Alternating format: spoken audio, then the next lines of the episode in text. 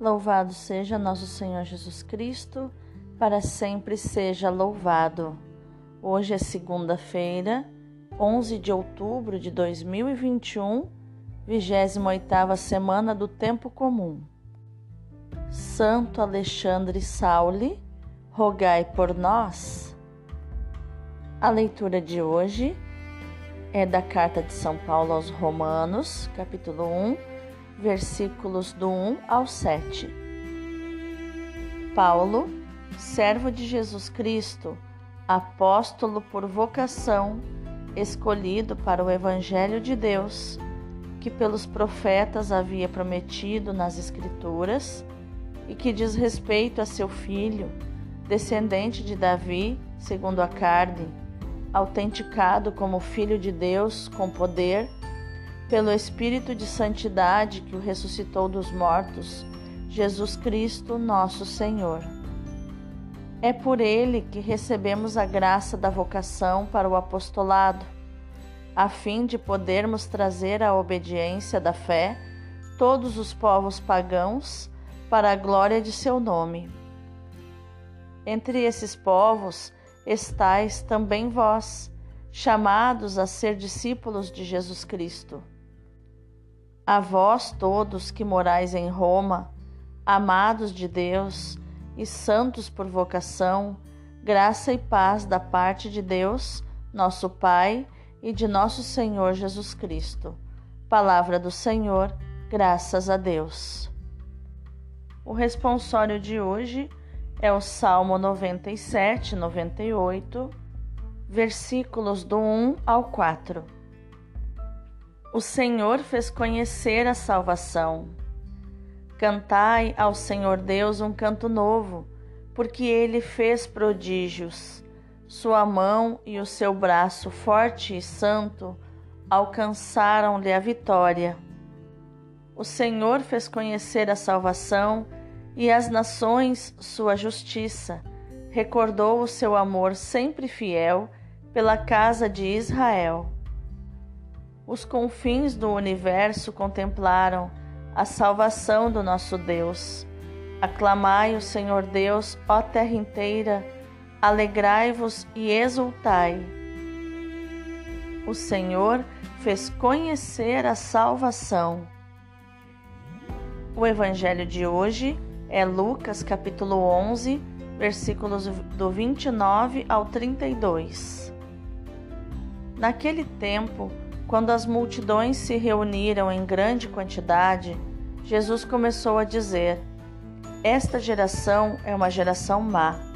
Ela busca um sinal, mas nenhum sinal lhe será dado a não ser o sinal de Jonas. Com efeito, Assim como Jonas foi um sinal para os ninivitas, assim também será o filho do homem para esta geração. No dia do julgamento, a rainha do sul se levantará juntamente com os homens desta geração e os condenará. Porque ela veio de uma terra distante para ouvir a sabedoria de Salomão, e aqui está quem é maior do que Salomão.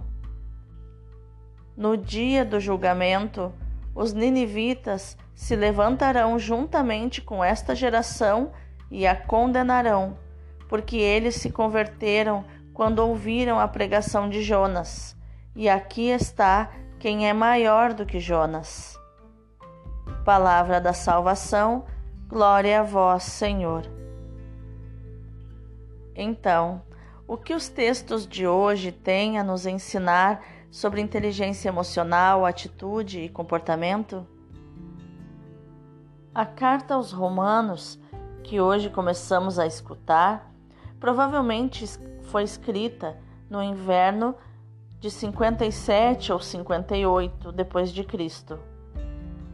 Ela tem uma importância histórica idêntica ao longo e doloroso processo de desenraizamento que sofreu o próprio Paulo.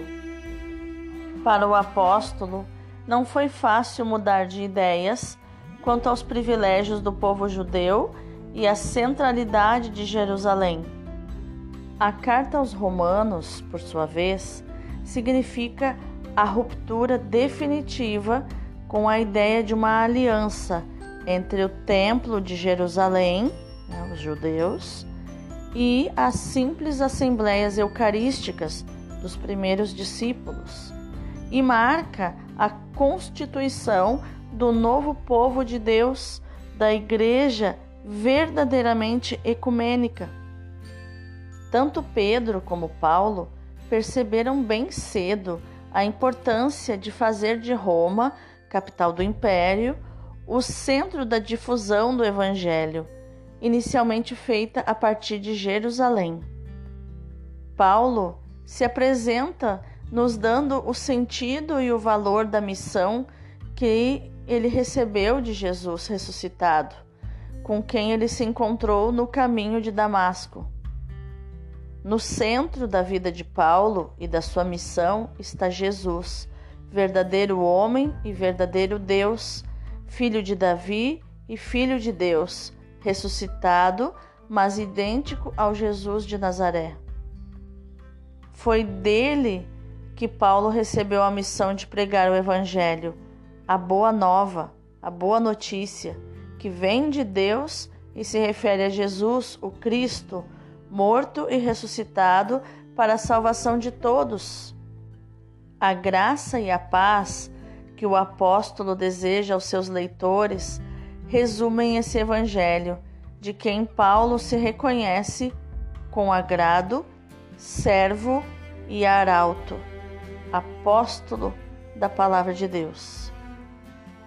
Já no evangelho, Jesus prossegue a viagem que ele está fazendo a Jerusalém onde ele vai consumar o seu mistério pascal na cruz. Lucas narra para nós uma série de ensinamentos, exortações, respostas e repreensões. No texto de hoje, Jesus repreende uma multidão desse povo de cabeça dura que tem dificuldade em acolher a palavra de Deus. O povo pede sinais que garantam a autenticidade daquele Messias. Que sinal? Esta multidão é muito semelhante aos ninivitas, que não eram capazes de distinguir a mão direita da mão esquerda.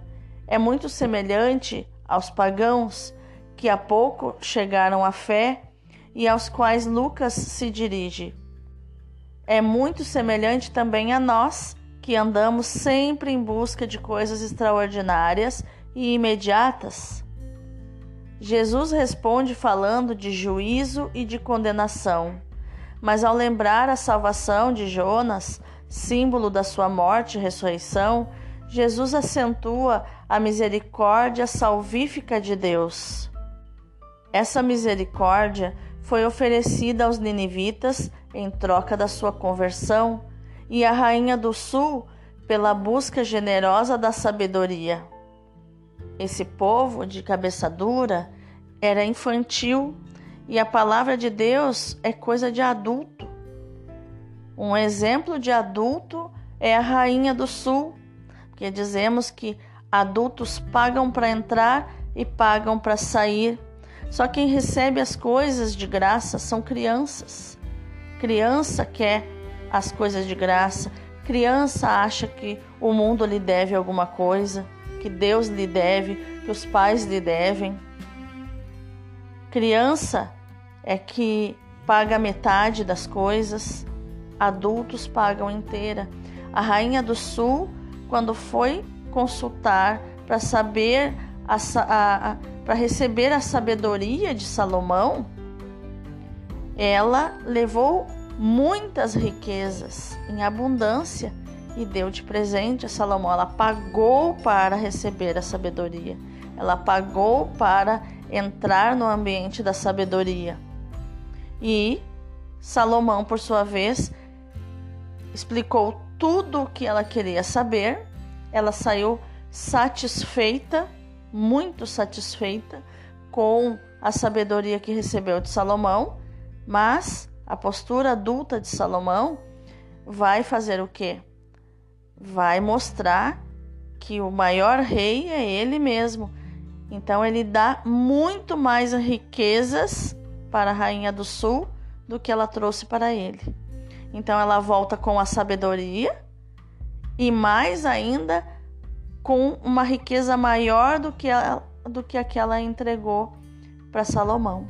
Então assim são os adultos, eles pagam para entrar, pagam para sair e ainda pagando bem, eles recebem muito mais do que o preço que isso lhes custou. Essa é a vida adulta. E voltando aqui ao ambiente de Jesus, então, Jesus é, está fazendo aqui uma exortação, Jesus está fazendo aqui uma repreensão desse povo de cabeça dura que e, está, e Jesus está dizendo o seu tamanho diante de Jonas, diante de Salomão. O povo estava de um tamanho errado, colocando Jonas e Salomão no tamanho errado, sendo que Jesus é muito maior do que eles. Jesus então informa o seu tamanho. Está aqui quem é maior do que Salomão. Está aqui quem é maior do que Jonas. Esta bem-aventurança contrasta ainda mais com as palavras de juízo e de condenação. Só é julgado e condenado quem recebeu o tesouro da palavra revelada e, permanecendo escravo de uma falsa fidelidade à lei, não sabe reconhecer os sinais da presença do Salvador. Esses sinais são também para quem não sabe aceitar a dura linguagem da cruz e não ousa esperar a ressurreição. Nós começamos hoje a escutar a carta aos Romanos, escrita por Paulo em Corinto, no inverno de 57, 58 depois de Cristo, quando ele se preparava para ir a Jerusalém levar as ofertas recolhidas para os pobres. Por essa mesma altura, o apóstolo projeta ir a Roma e mesmo a Espanha.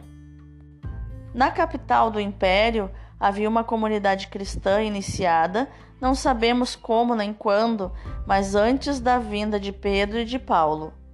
Paulo desejava ardentemente conhecer essa comunidade, a quem ele se dirige com solenidade na carta que lhes escreve.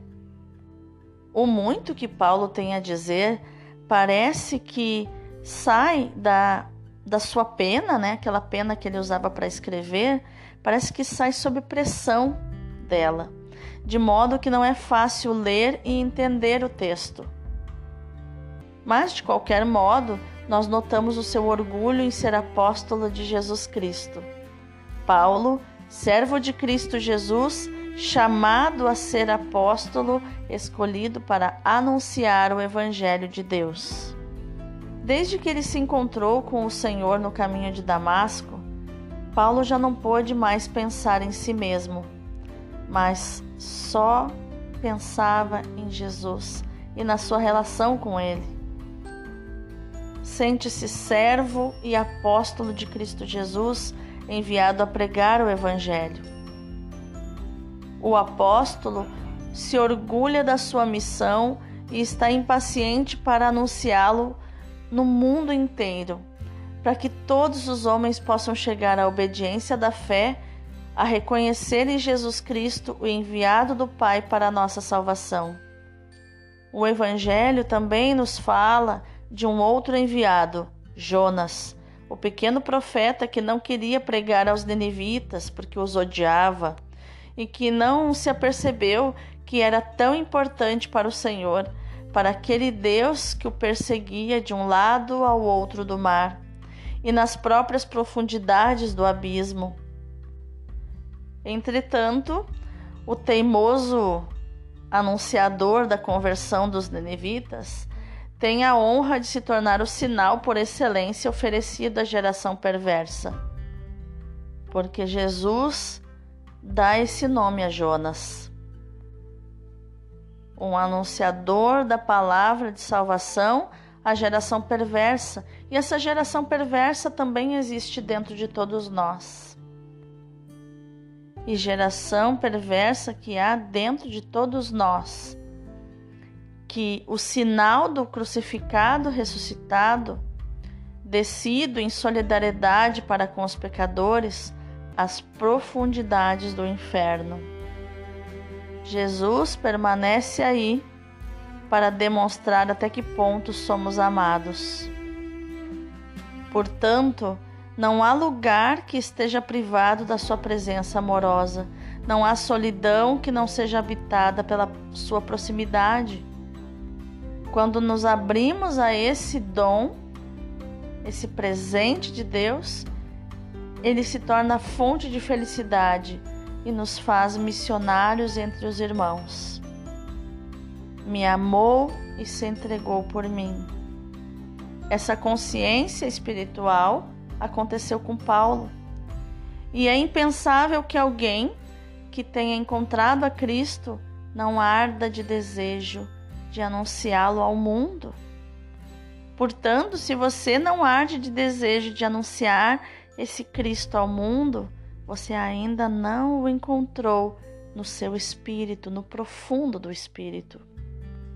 Porém, quando não encontramos Jesus com o nosso espírito, quando não encontramos a Deus com o nosso espírito, mas só com a nossa mente, é, e, e nos entendemos como aqueles que receberam né, a palavra de Deus, aí eu já tenho a palavra de Deus, aí é fácil aprisionar, engaiolar a palavra de Deus nos nossos conceitos, que nos tornam juízes de Deus, dos seus desígnios e dos irmãos, assim como Jonas foi juiz de Deus, da sua vontade, da sua, da, do seu propósito e também dos irmãos.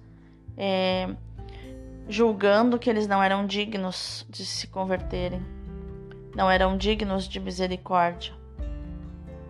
O Senhor Jesus, misericórdia do Pai, ergue no nosso coração o sinal da sua cruz, para que, vencidos pelo seu amor, nos tornemos seus arautos jubilosos, felizes entre os irmãos. Como Paulo, haveremos de nos orgulhar da vocação a que fomos chamados. Proclamar o amor e viver o amor. Sermos profetas do amor, servindo a vida e a reconciliação com amor. Vamos orar? Senhor Jesus, verdadeiro homem e verdadeiro Deus, Tu és o centro da minha vida e da minha missão tal como fostes para o teu apóstolo Paulo, porque nascido da descendência de Davi, fostes constituído filho de Deus em poder, segundo o Espírito santificador pela ressurreição de entre os mortos. É alicerçada em ti, Senhor, que eu poderei dar a minha colaboração para que todos cheguem à obediência da fé e experimentem o amor do Pai que vem a nós através de ti e por ti, em ti e por ti. Obrigado, Senhor, por teres me amado e reconciliado contigo. Obrigado, Senhor, por teres me chamado a anunciar a boa notícia aos irmãos. Amém.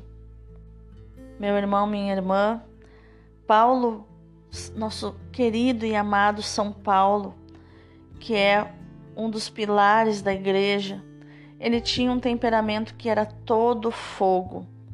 O seu grande zelo o tornou perseguidor mais violento do nome de Jesus Cristo, encorajando os carrascos que apedrejaram Santo Estevão, mandando prender os cristãos e cristãs de Jerusalém aplaudindo as torturas que os carrascos aplicavam sobre essas pessoas.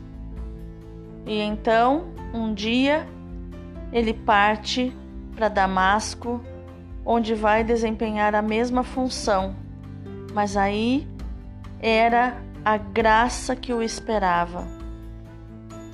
Aproximavam-se de Damasco ele e a sua comitiva Não se sabe se estavam a cavalo, se estavam a pé, muito provavelmente andavam a cavalo.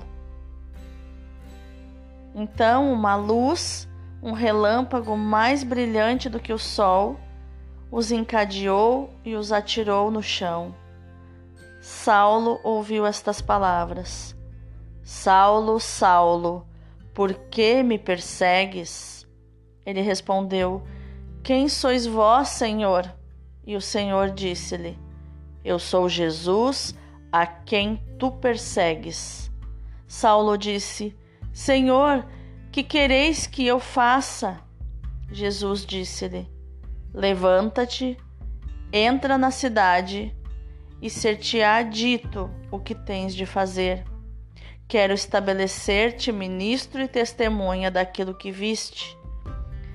Enviar-te-ei aos gentios para lhes abrires os olhos, para os converter das trevas à luz. Pela fé obterão a remissão dos seus pecados e terão parte na herança dos santos. Saulo levantou-se imediatamente, já não via nada. Então o conduziram a Damasco para ir receber as ordens de Deus, porque estava cego. Passou três dias em jejum e em oração.